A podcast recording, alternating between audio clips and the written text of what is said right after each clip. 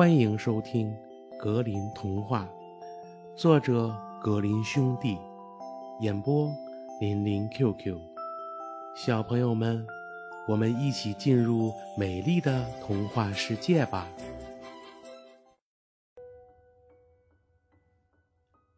林中小屋二。上一集呀，我们讲到第三个女孩也来到了小屋。与几位动物和老人吃完饭以后，进入了梦乡。第三个女孩啊，睡得沉沉的，到了半夜呢，却被房子里的一阵吵闹声给弄醒了。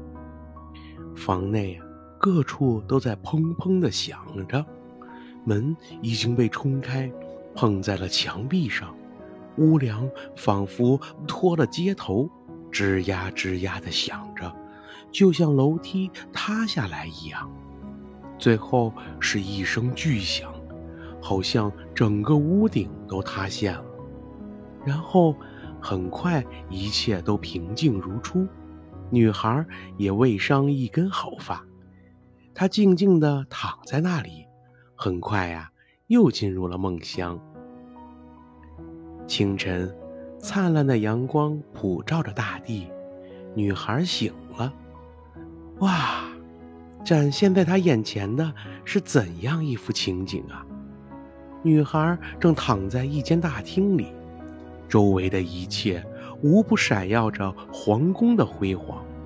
墙壁上挂着一张绿色的丝绸，上面呀，一朵朵金色的花儿开得正艳。床是象牙做的，上面铺着红色天鹅绒。紧挨着床边摆着把椅子，上面呀放着做满了珍珠的拖鞋。女孩以为自己还在梦中。这时，三个衣着考究的仆人走了过来，问她有何吩咐。嗯，你们只管去吧，我要马上起床为老人做早餐，我还要去喂那可爱的母鸡、公鸡和奶牛呢。女孩答道：“她还以为老人已经起床了，就朝他的床望去，可老人没躺在那里，见到的却是位陌生人。女孩仔细端详着他，发现这个人是那样的英俊潇洒。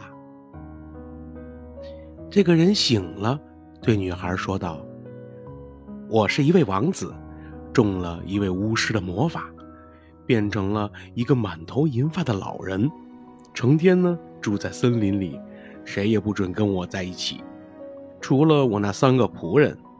不过呀，他们也变成了公鸡、母鸡和奶牛。直到有位心地善良的姑娘来到我们中间，这样魔法就可以消除了。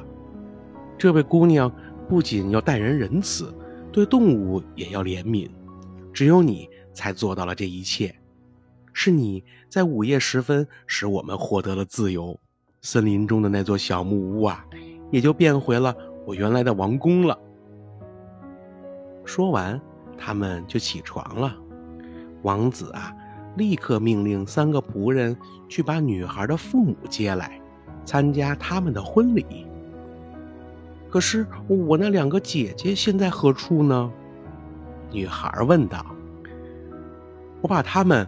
关在了地窖中，明天他们就会带到森林中，做一个烧炭翁的使女，直到他们变得更仁慈，不再让动物们饿肚子为止。